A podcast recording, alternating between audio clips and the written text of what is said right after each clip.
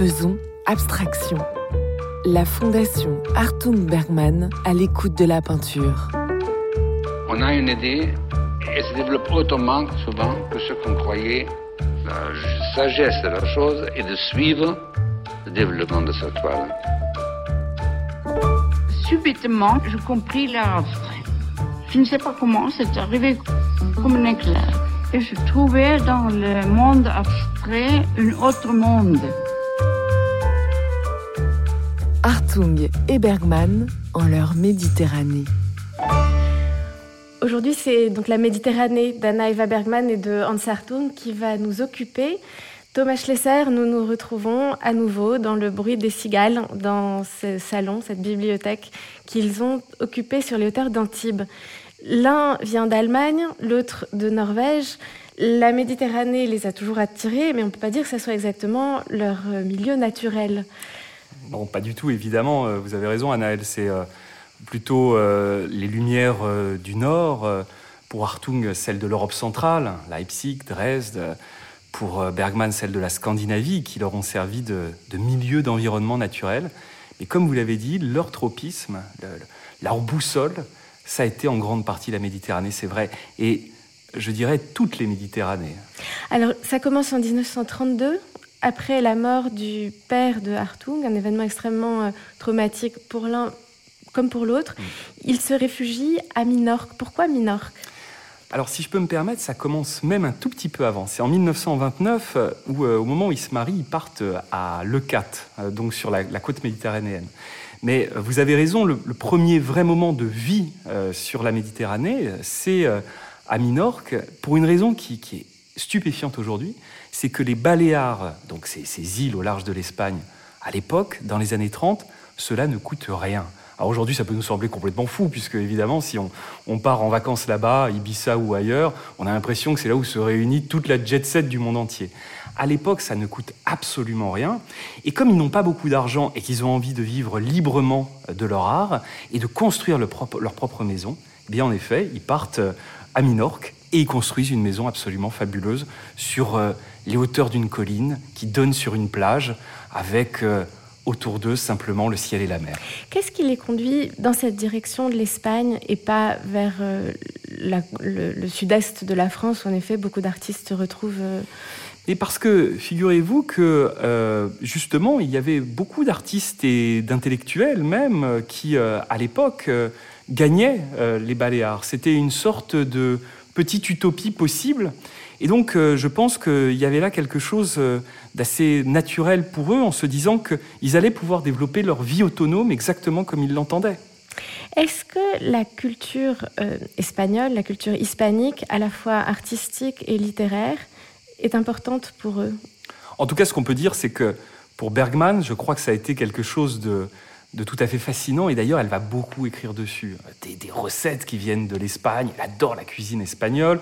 Euh, elle va euh, également euh, raconter ses souvenirs donc de, de, cette période en, en, Espagne. Ensuite, ils retourneront en Espagne avec vraiment une fascination à la fois pour les paysages et la culture espagnole. Donc, je crois, pour elle, c'est véritablement le cas. pour Hartung, qui a peut-être moins cette sensibilité euh, aux, cultures méditerranéennes en tant que telles, c'est peut-être moins évident. Mais pour Bergman, assurément, la culture espagnole est quelque chose de tout à fait décisif. La peinture? Pour, pour Bergman, la peinture espagnole est très très importante, avec notamment deux artistes cardinaux chez elle. C'est Velázquez d'une part, c'est Greco d'autre part. pour Hartung, il y a également deux peintres espagnols décisifs. Un premier qui est un maître ancien, c'est Goya, lequel il a une extraordinaire fascination. Et d'ailleurs, Goya, il va même copier certaines de ses œuvres. C'est assez étonnant. Euh, des versions abstractisantes du 13 de Maillot. Alors qu'est-ce que c'est le 13 de Maillot C'est ce tableau très célèbre de Goya, où Goya euh, montre une exécution euh, de résistants espagnols pendant les guerres napoléoniennes et, qui sont fusillés par les, armées de Murat. Et, et Hartung, dès le début des années 20, en tire des versions qui sont vraiment aux limites de l'abstraction. Et puis l'autre maître de, de Hartung, c'est Pablo Picasso. Alors, vous me direz, Anaël, et vous aurez raison, c'était un peu le maître de tout le monde dans la première partie du XXe siècle. Mais chez Hartung, ça, va assez loin parce qu'il il a par exemple recopié vraiment fait une copie, hein, stricto sensu, d'une nature morte de Picasso qui était aux limites de l'abstraction. Et une fois qu'il en a fait la copie, il lui a donné un titre abstrait, ce qui fait qu'il abstractise complètement Picasso. C'est quand même une démarche assez, assez formidable. Et par ailleurs, ils seront amis également avec, avec Miro, avec les González, etc. Donc euh, oui, les artistes espagnols sont très présents dans leur vie. Alors si on revient à Minorque, cette maison qu'ils font construire sur, euh, sur les hauteurs de l'île, comment est-elle? C'est vraiment eux qui la dessinent ensemble? C'est eux qui la dessinent ensemble et c'est un grand cube blanc. On ne peut pas faire plus simple. Il faut que vous imaginiez... Euh, ce qui à mon sens est vraiment le, rêve total, c'est-à-dire une, épure géométrique euh, qui est euh, perchée comme ça sur les hauteurs, qui domine la nature, qui domine les paysages, et dans lesquels tout est fait simplement pour respirer, écouter, regarder, euh, rien qui vient parasiter quoi que ce soit. et, cette, cette, maison, malheureusement, elle a été détruite pendant la guerre civile espagnole. C'est un crève-cœur, d'ailleurs ça a été un crève-cœur pour eux. Euh, mais c'est une maigre consolation. On en garde quelques archives. Il y a quelques photographies faites par Hartung et Bergman eux-mêmes. Et on ne peut pas s'empêcher de penser en la voyant que euh, ils vivaient dans un, dans un endroit hors du temps. C'est magique, surtout quand on pense à ce que, ce que sont devenus les Baléares aujourd'hui. Ils quittent Minorque devant la montée du, franquisme et ils racontent dans leurs écrits à l'un et à l'autre euh, une sorte de récit qui est, qui est presque paranoïaque, mais peut-être réel aussi, dans lequel ils sont pris pour des espions. Et ce, cette idée est associée dans les mots d'Anaeva à l'idée de l'abstraction et à leur pratique de l'abstraction. C'est très étrange. Vous avez parfaitement raison, Annelle. Et si je peux me permettre, dès 1929 à Le il y a déjà eu des histoires d'espionnage au sujet de cette pratique un peu étrange. Pourquoi? Parce que il faut se remettre dans le contexte de l'époque. Imaginez des artistes qui euh, travaillent sur euh, des lois géométriques, ce qu'on appelle le nombre d'or, qui font des plans, qui font des formes qui ne ressemblent absolument à rien. On est à la fin des années 20, au début des années 30. Mais euh, vous savez euh, déjà qu'aujourd'hui, pour euh, le commun des mortels, c'est pas du tout une évidence. Mais quand vous êtes dans les campagnes méditerranéennes à, cette époque, on se dit mais qu'est-ce qu'ils font? Et donc en effet, bah, la suspicion numéro un, c'est qu'en fait ils font des plans d'espionnage c'est que leur, leur, production qui est complètement déconnectée de, toute forme de réalité ou de figuration, bah non, non, non, ce sont des armes secrètes, etc. Donc J'entends hein, quand vous dites qu'il y a un syndrome paranoïaque, c'est pas tout à fait impossible, mais euh, il faut encore une fois se replonger dans ce que c'est que l'ambiance de l'Europe de l'époque. On a quitté une première guerre mondiale, on va en aborder une deuxième, avec des montées des totalitarismes partout, et où, euh, entre les, les nations européennes, l'atmosphère n'est pas aussi simple qu'aujourd'hui, c'est le moins qu'on puisse dire. Et d'ailleurs, c'est Franco en personne qui va donner l'ordre d'expulsion euh, de, euh, bah, de, l'endroit où ils habitent au Baléares. Donc ils quittent Minorque en 1934. Ils se séparent assez rapidement après. Et si on continue à tirer ce fil de l'Espagne, Hans Hartung refait sa vie avec la fille du sculpteur Julio González. Euh, Julio González, alors Julio González, c'est une personnalité inouïe qui euh, qui est notamment connu dans le milieu de l'art pour avoir été celui qui a, je dirais, promu euh, la sculpture avec du métal. Voilà. Il y a des formes, là encore une fois, très abstraites, parfois un peu abruptes, un peu agressives. Et euh, Hartung va être très très imprégné de cette personnalité. Je pense par ailleurs qu'il va vraiment aimer Roberta, même si c'est pas tout à fait la même histoire qu'avec euh, qu'avec Anaeva, euh, loin s'en faut. Euh, et, et, va continuer donc à baigner dans ce, climat espagnol et méditerranéen. Ce, bassin méditerranéen, pour lui, a aussi une dimension beaucoup plus dure, qui est le contexte de la guerre. Absolument. Il s'engage dans la Légion étrangère et il est envoyé en Afrique du Nord. Qu'est-ce qu'il garde de ces expéditions? Qu'est-ce qu'il garde de cette culture? Dans ses, dans ses mémoires, il va dire vraiment simplement un enfer.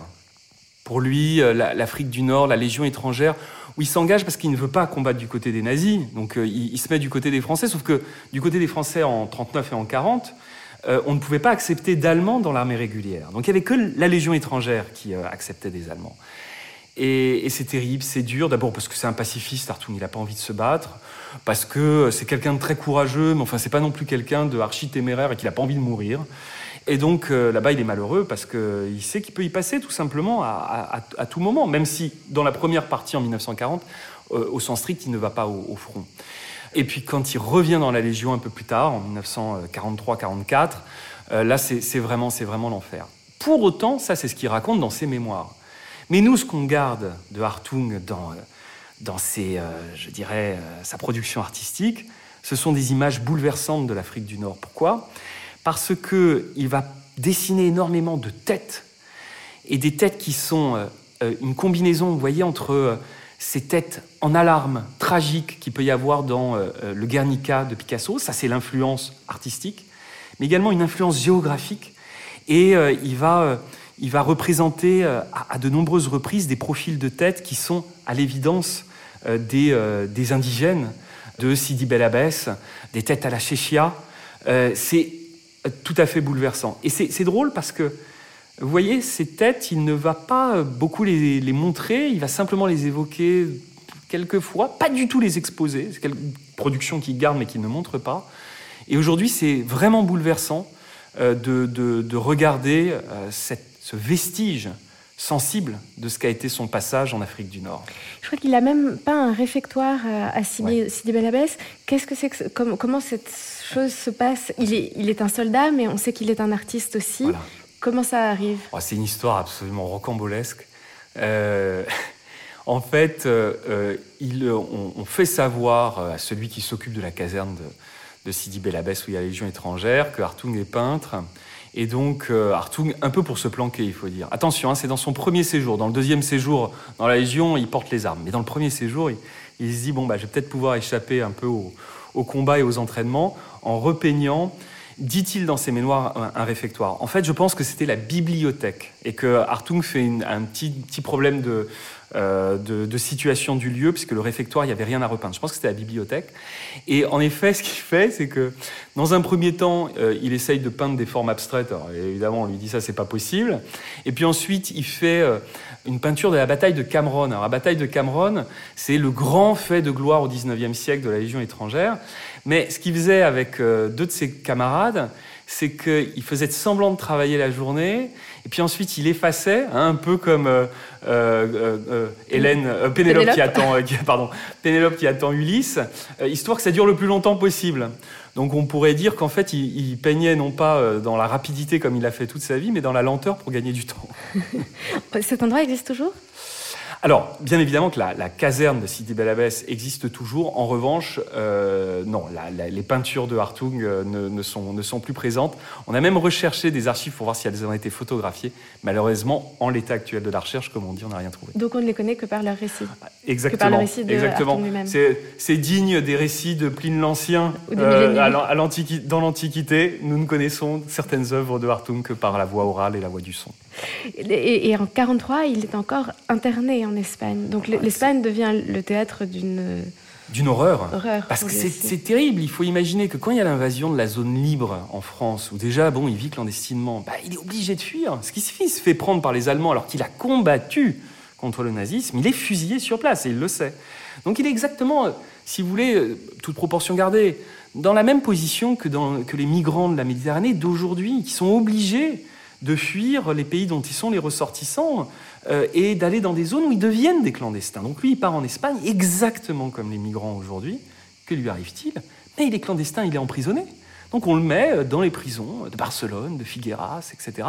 Et il finit en camp de concentration. Attention, pas en camp d'extermination, hein, c'est important de faire la différence, mais ce qu'on appelle un camp de concentration, celui euh, donc, qui, qui, dans lequel il va, il va résider un bon moment, Miranda, euh, six mois, euh, et où là, euh, c'est pas l'enfer, on va pas faire des comparaisons absurdes avec la condition des juifs, mais c'est en revanche la dysenterie, la gale, le surmenage, la surpopulation, l'horreur. Et c'est en quelque sorte comme si leur crainte de moment de départ de Minorque se réalisait Exactement. Mm. Vous avez raison. J'avais jamais pensé des choses comme ça, mais vous avez tout à fait raison. C'est vrai. C'est l'actualisation d'un cauchemar. Improbable, Absolument. un récit paranoïaque dans le sens où ça semblait peut-être peu probable et finalement l'horreur se ah, réalise. absolument. Tout à fait juste. Euh, on est ici à Antibes. ça va mieux. Ça va beaucoup mieux, qu'en Espagne. ça va beaucoup mieux. Euh, Hans Hartung écrit euh, Paris m'avait séduit, mais je rêvais du midi de la France. Euh, c'est un autre sud de la France, c'est un autre midi.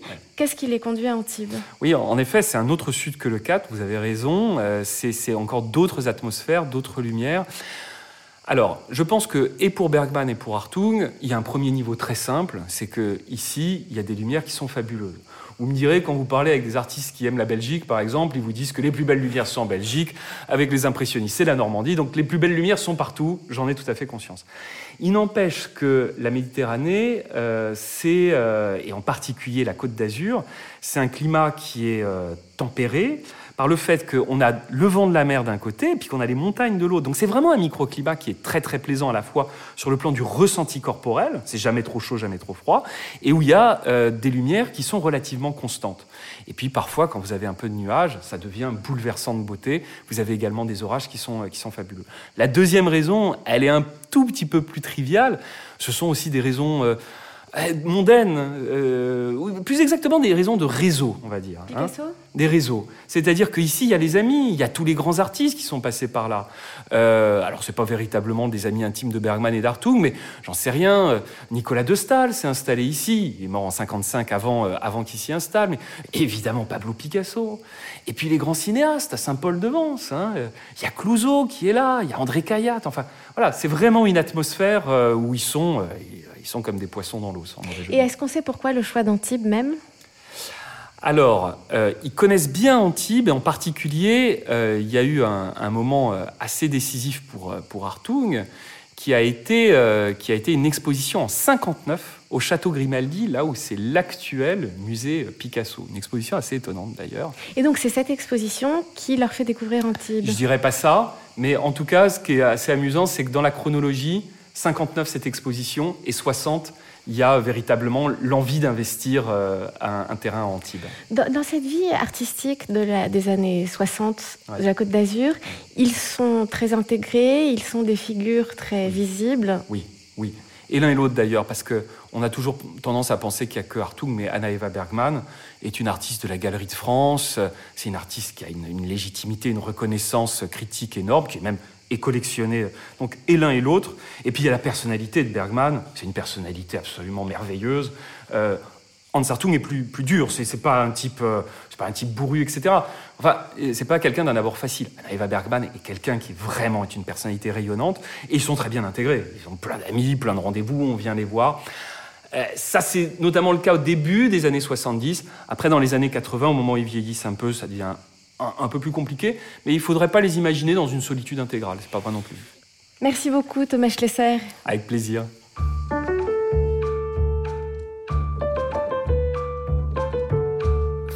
Faisons abstraction. abstraction. Hartung et Bergman en leur Méditerranée. Alors nous allons à présent entrer dans cette maison de Hans Hartung et d'Anna Eva Bergman avec vous, Margot Lingua Nortes, vous êtes responsable de la communication et des relations publiques de la Fondation.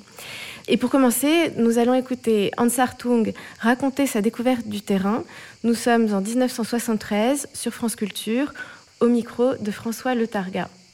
Hans Hartung, avant de parler de votre œuvre proprement dite, de vous, de vos préoccupations, je crois qu'il faut parler d'une de vos œuvres, qui est une des plus récentes peut-être, c'est la maison dans laquelle nous nous trouvons à Antibes. Cette maison, c'est vous qui l'avez conçue, qui l'avez voulu ainsi, et à elle seule, elle est un Hartung. Quelle a été votre préoccupation pour construire cet ensemble, d'ailleurs, de maisons au milieu de la nature?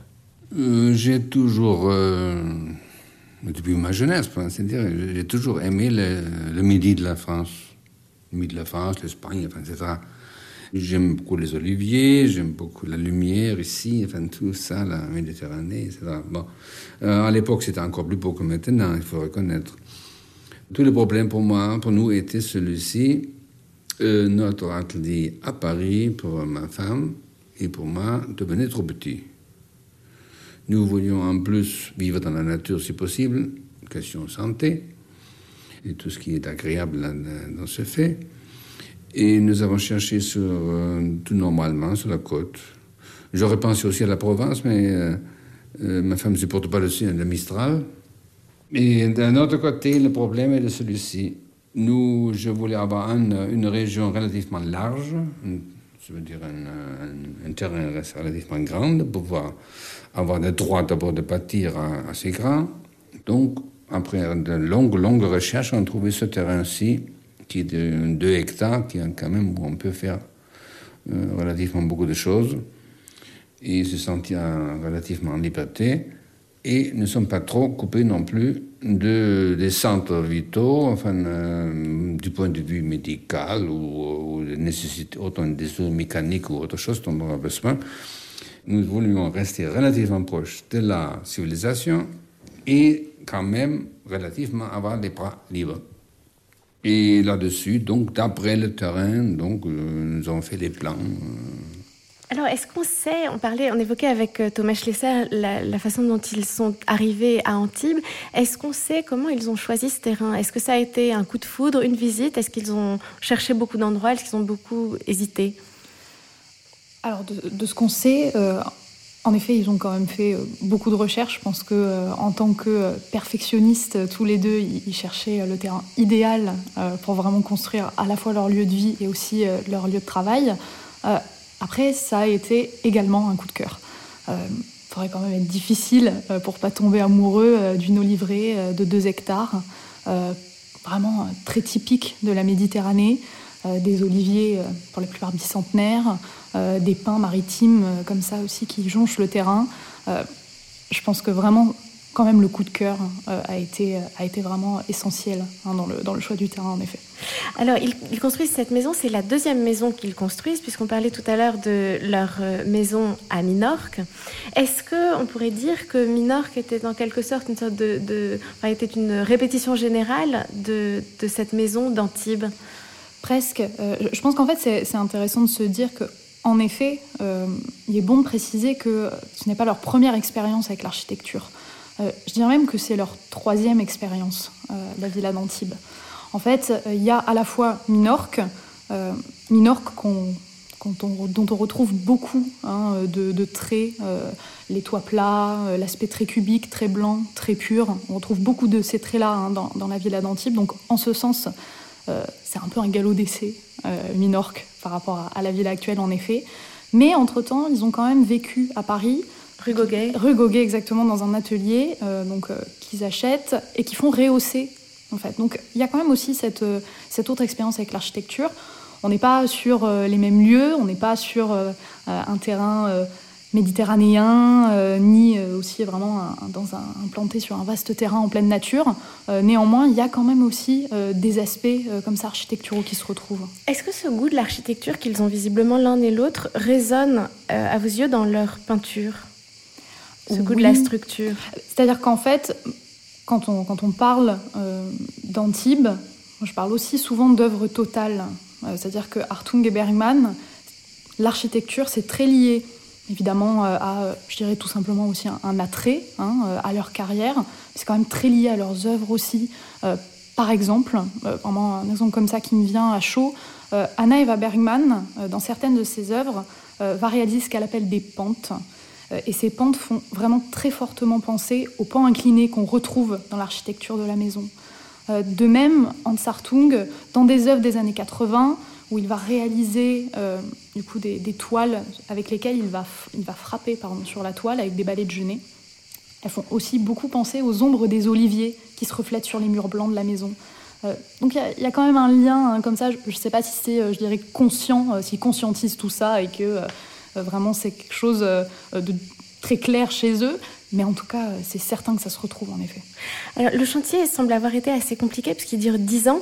Oui. Euh, ça commence au début des années 60. La maison est prête en 1972. Il collabore quand même avec plusieurs architectes successivement. comment ça s'est passé?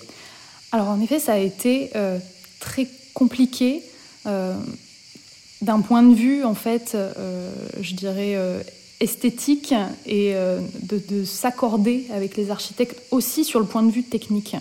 Et que Hartung et Bergman étaient très exigeants, ils avaient quand même des idées bien précise euh, sur ce qu'ils voulaient.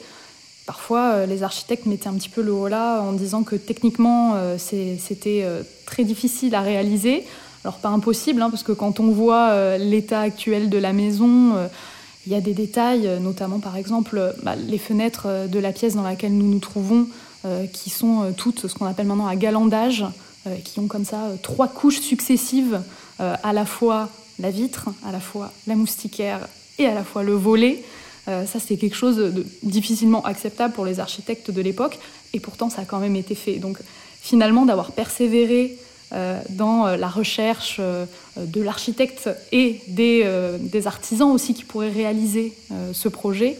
je pense que ça a été bien quand même de persévérer, même si ça a été un chantier en effet long et compliqué. Mais heureusement, ça a quand même, ça a quand même abouti au projet tel qu'on le connaît aujourd'hui, qui est quand même extraordinaire du point de vue architectural et technique. Alors on va continuer à écouter Hans Hartung parler de ses sources d'inspiration dans la conception de cette maison. En Algérie ou au Maroc, c'est la pureté des maisons des, pêcheurs, des paysans. Enfin, c'est la maison cube avec des gros murs blancs, enfin, qui se défend contre la lumière, contre la chaleur, et qui est simple et euh, véritable. Enfin, tout pas cette petite, euh, même les choses. J'aime beaucoup l'architecture moderne, mais je trouve qu'elle très souvent elle a acquis dans, les dernières années, dizaines d'années déjà, quelques tics un peu pénibles qui reviennent partout. Il y a un peu de modernisme aussi, ce que j'appelle le modernisme, enfin, euh, l'acier, l'aluminium, les, choses qui débordent, euh, toujours de la même manière, assez coquette et assez pratique en même temps mais qui deviennent pénibles à la longue. Elle va. J'aime beaucoup mieux me rapprocher dans la mesure du possible et du pratique possible de cette espèce de simplicité des maisons dont je parlais tout à l'heure. Oui, il faut pour vous que la maison s'intègre dans le paysage et corresponde à, aux données climatiques, n'est-ce pas? Oui, certainement. Au fond, dans leur manière de, concevoir cette maison, il y a une sorte d'hybridation des lignes de l'architecture moderne. Oui, alors c'est vrai que Hartung, je trouve que parfois se contredit un peu euh, en fait quand, quand il dit euh, ah oui, moi l'architecture moderne, je trouve qu'il y a quand même des tics, etc. Euh, en effet, quand il parle, il donne des exemples très précis comme l'acier, mais la maison est quand même très très moderne. Et vraiment pour l'époque, il faut imaginer comme ça intégrer un cube blanc massif dans une olivrée à Antibes, qui est un endroit qui est quand même beaucoup moins habité que maintenant. C'est quand même très très moderne, très avant-gardiste pour l'époque. Il y a une chose dont il ne parle pas, c'est cette piscine qui est au milieu du, patio, qui est totalement merveilleuse, mais qui est aussi pour Hartung une présence de la guerre de sa blessure, puisqu'il nage énormément pour euh, compenser euh, ce, handicap qu'il porte depuis la guerre. Exactement. Il, utilise un terme, euh, du coup, même deux termes dans, l'extrait que j'aime beaucoup, c'est il parle de possible et de pratique. Et ça, je trouve que c'est très intéressant dans leur conception de la maison, en termes notamment de circulation, mais aussi par rapport à, ce patio, comme vous disiez, qui, intègre la piscine. La piscine, euh, c'est pas qu'une vocation de loisir. En effet, c'est très beau. Elle est centrale euh, dans le patio. On ne peut pas la louper. Elle, est grandiose quand on arrive à la fondation. néanmoins, c'est aussi justement un vestige comme ça de la blessure d'Artung. et l'architecture elle-même est très intéressante dans le rapport au corps pour Artung comme pour Bergman, mais surtout pour Artung en effet, parce que la piscine, il s'en servait euh, tous les jours, parce qu'à euh, à l'époque, elle était, euh, elle était chauffée, et ça lui permettait en effet de nager, de s'entretenir physiquement. C'est quelque chose qui est, très intéressant et je pense qui est quand même central aussi hein, dans la conception du lieu. Dans cette construction, il y a aussi une, véritable intimité avec la nature. On va l'écouter en parler dans un film de Claude Jean-Philippe et de Monique Lefebvre en 1975. Monique Lefebvre, qui a, dont on sait qu'elle a contribué à l'écriture de l'autobiographie de Hans Hartung. Cette maison, c'est vous qui l'avez construite complètement? Ah Oui, alors entièrement. Entièrement, entièrement, avec l'aide de mon épouse, qui a eu plusieurs heureuses idées, mais euh, très bonnes idées d'ailleurs, mais euh, tout le, tout en, en, principe de moi. Ce que j'aime pour tous ceux qui regardent l'architecture, l'ouverture franche et nette. Euh, comme vous trouvez, en Afrique du Nord, et puis là-bas, enfin, ces maisons de pêcheurs, cubes, qui se défendent avec beaucoup de murs épaisses et blanches contre le soleil, et qui restent relativement chaudes en hiver, parce qu'ils gardent leur chaleur. Alors, euh, ce trou, ces trous clairs et nets dans cette espèce de grand cube, ça c'est quelque chose qui me, correspond, qui me fait un énorme plaisir. Et comme je suis têtu, le caractère, tout le monde le sait, alors j'ai, euh, on a fait exactement ce que j'ai voulu. Oh, j'ai fait beaucoup de plans. Pour ici, par exemple, j'ai fait au moins une dizaine, je sais pas, de différents plans. Une fois les ateliers découplés avec la maison, une fois le, le, la pente, une fois ils étaient par ici, une fois par là. Et il y avait surtout aussi le, le, grand problème des, oliviers à garder. Alors, il fallait contourner avec ces plans les, les oliviers les plus beaux. On n'aurait rien abîmé de grave. Euh, et puis je me suis dit, puisque j'ai ici, pour la côte, c'est beaucoup de hectares, puisque j'ai beaucoup de place, il faut que cette place soit utilisée. En mettant la maison d'un côté en haut, et d'ailleurs spirituellement c'est mieux avoir le repos, la mangeaille, le dormitoire, euh, toutes ces choses-là d'un côté et le boulot de l'autre. Bon. Alors, il y a ça aussi. Deuxièmement, il faut aller de l'un à l'autre. Donc, parcourir tout le temps le terrain et on est content de l'avoir, on le voit, on, le sent.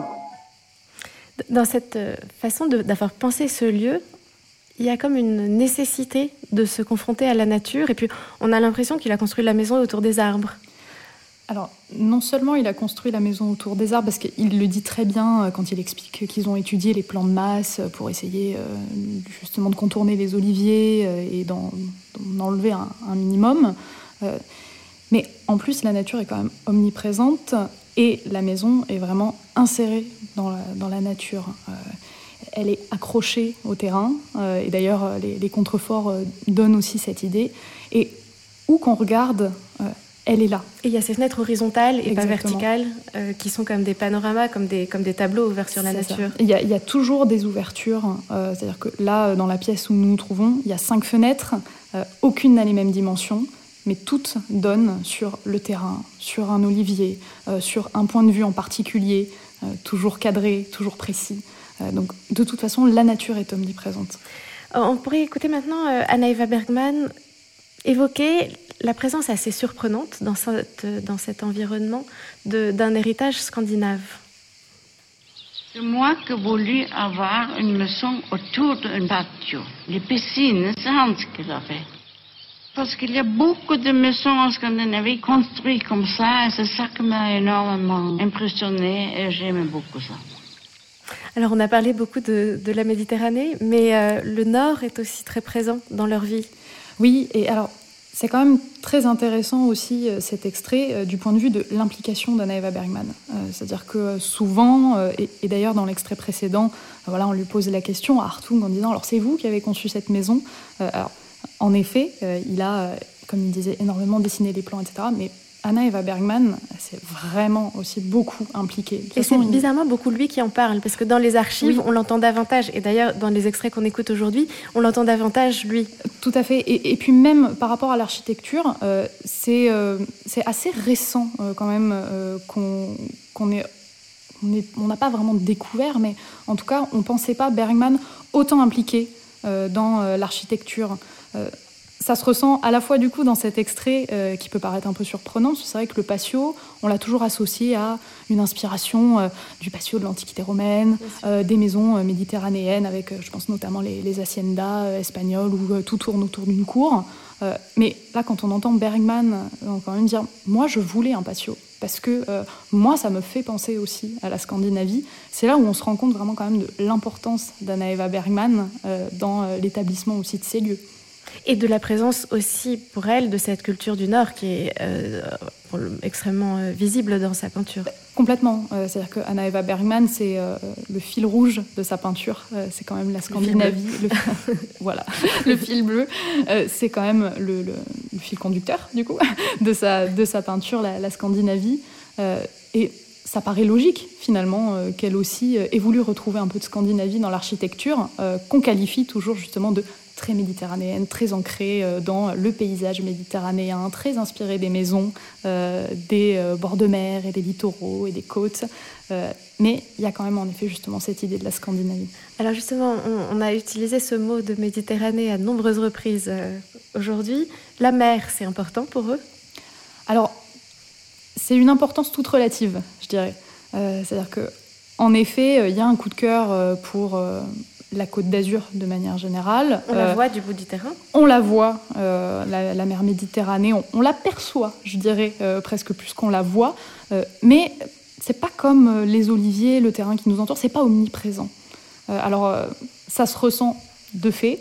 mais je dirais qu'en effet, ça a une importance toute relative. Je pense que ça n'a pas été le, la chose décisive qui a fait que voilà, s'il n'y avait pas la mer, euh, il se serait peut-être quand même installé ici.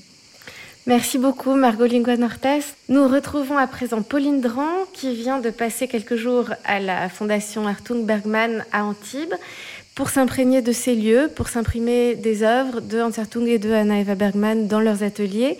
Nous sommes autour de cette piscine, au cœur de, de la villa, dans Spatio. Pauline Dran est musicienne, interprète, compositrice. Son premier album est sorti en 2018, il s'intitule Fait bleu et actuellement Pauline Dran est en résidence à la Cité des Arts, Cité internationale des Arts, pour travailler sur euh, son prochain album.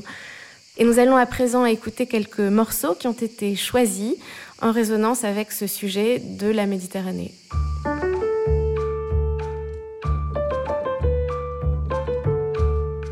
Faisons abstraction la Fondation Artung Bergman à l'écoute de la peinture. Chers amis, bonjour.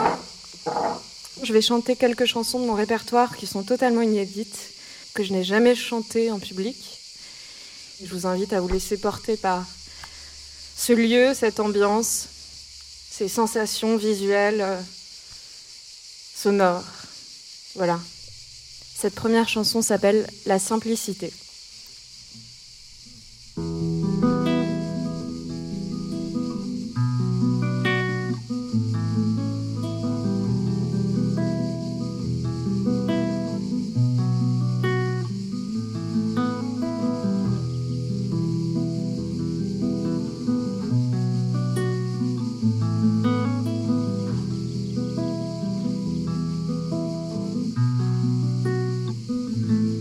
À ceux qui aiment trop les étoiles et n'en amassent que des poussières, à ceux qui rêvent de mettre les voiles là mais n'amarrent pas.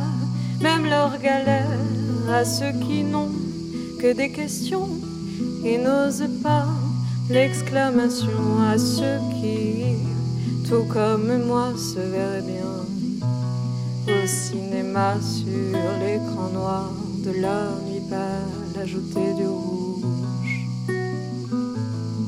Cardinal.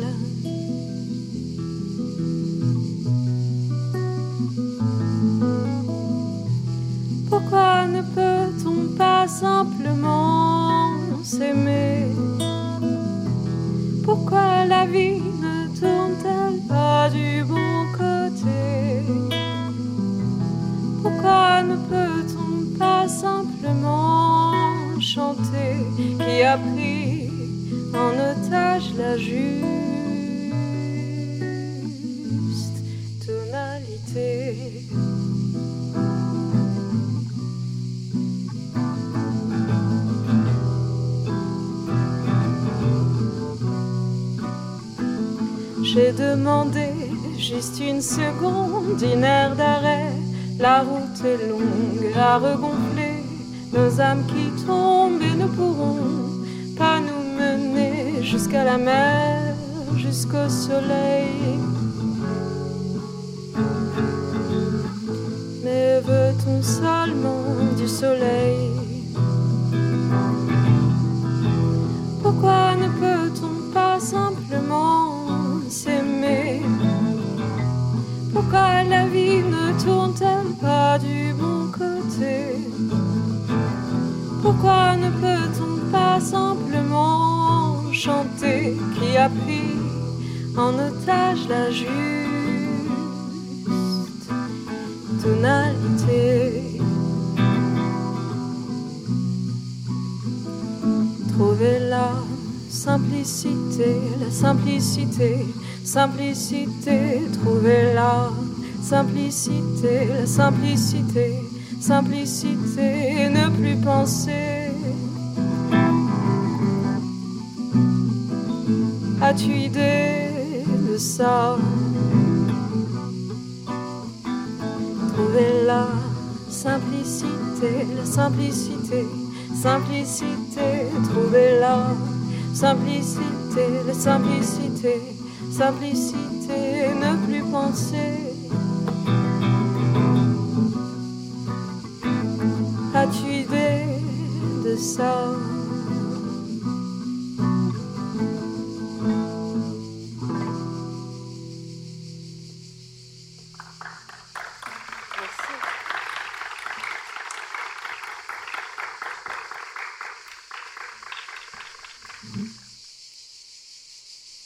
C'est une chanson qui s'appelle L'Hirondelle. J'en ai aperçu quelques-unes ici.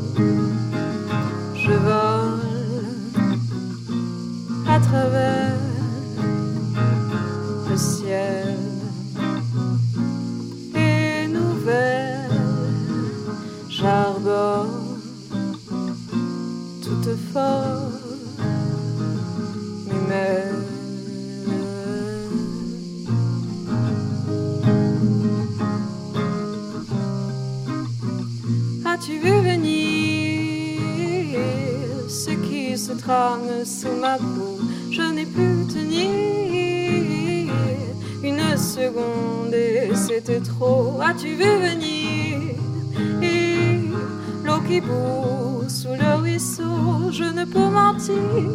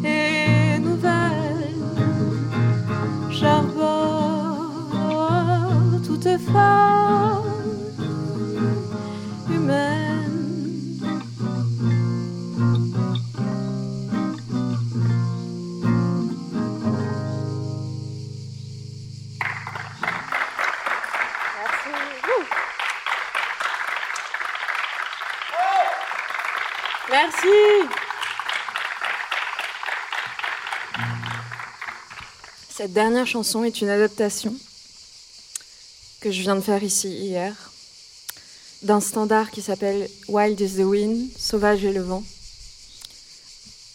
Ça parle, les textes parlent en, en eux-mêmes.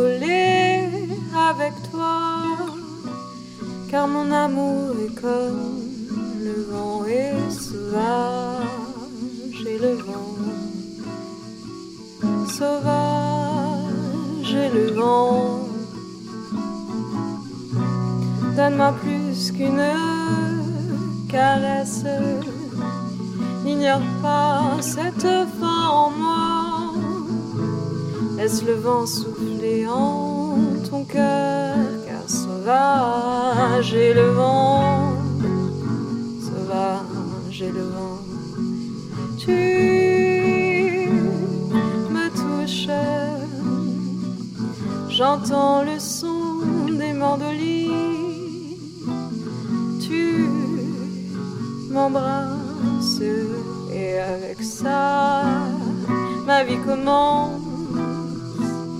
Tu es le printemps pour moi, toute chose pour moi, ne sais-tu pas, tu es la vie elle-même. Comme la feuille tient à son arbre, oh mon amour, accroche-toi à moi car nous sommes créatures du vent et sauvage et le vent, sauvage et le vent. Tu me touches, j'entends le son des mandolines, tu m'embrasses avec toi ma vie commence. Anaïva. Tu es le printemps pour moi, toute chose pour moi. Ne sais-tu pas, tu es la vie elle-même. Comme la feuille tient à son arbre. Oh mon amour, accroche-toi à moi. Car nous sommes créatures du vent et sauvage et le vent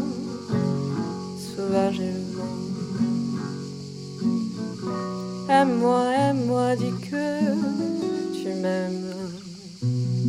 Laisse-moi voler avec toi, car mon amour est comme le vent et sauvage et le vent sauvage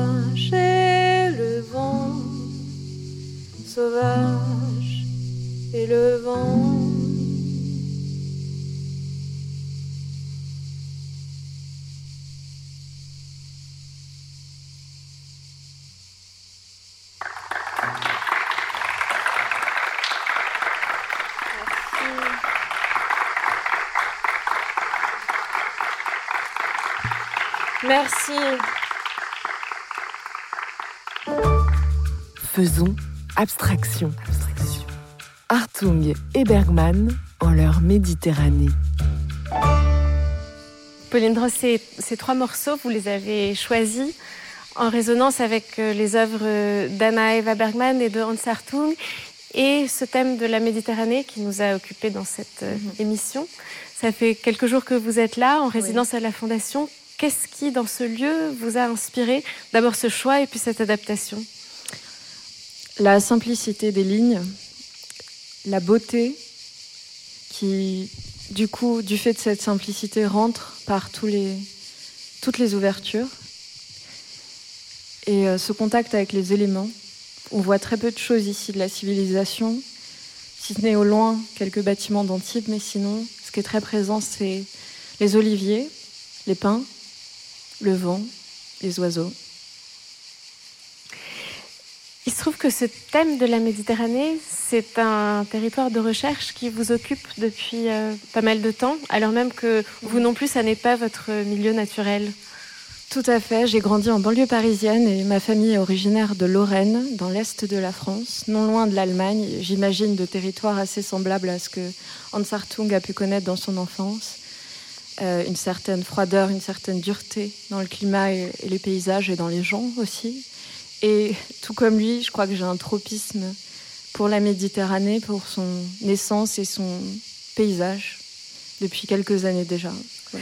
Quelles sont les formes que cette recherche a prises dans, cette, dans ces travaux de recherche que vous avez menés autour de la Méditerranée? En fait, en ce moment, je, je travaille sur une création qui s'appelle Sonnet Orphée, euh, tirée des poèmes de Rainer Maria Rilke, qui, à travers euh, cette poésie, invoque la figure d'Orphée, donc figure de l'Antiquité grecque et des mythologies grecques, qui euh, est quelque chose, un, un, territoire littéraire et symbolique qui me qui m'attire beaucoup et qui m'inspire énormément. À quoi ça va ressembler ce projet?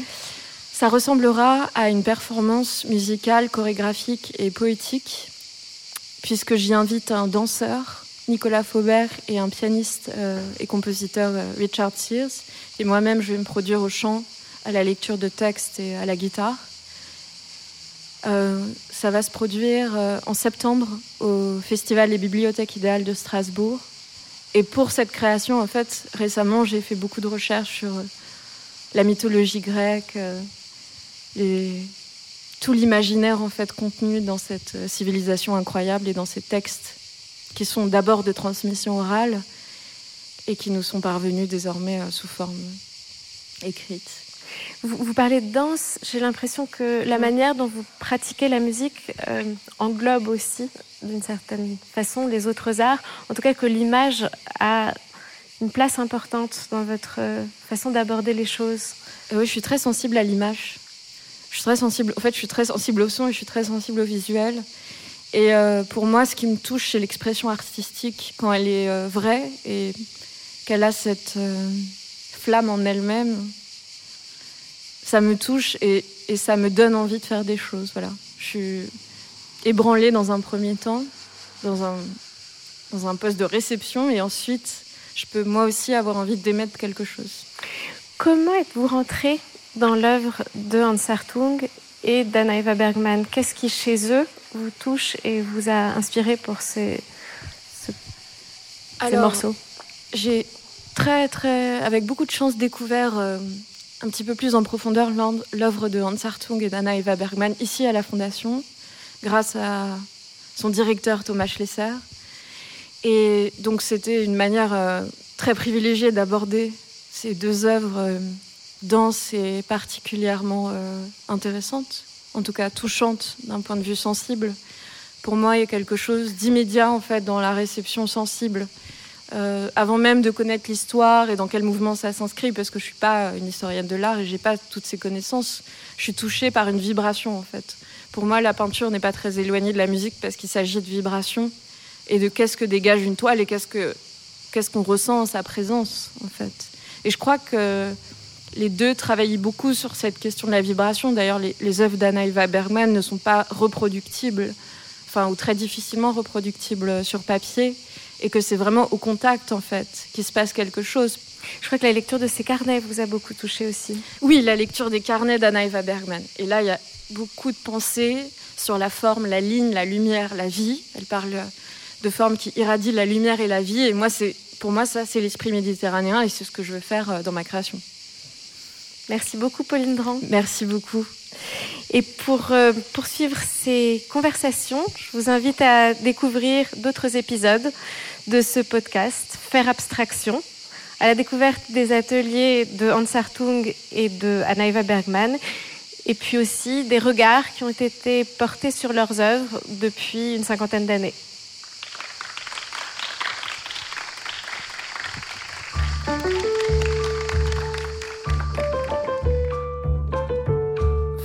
Faisons abstraction. abstraction. Retrouvez ce podcast en ligne sur toutes les plateformes.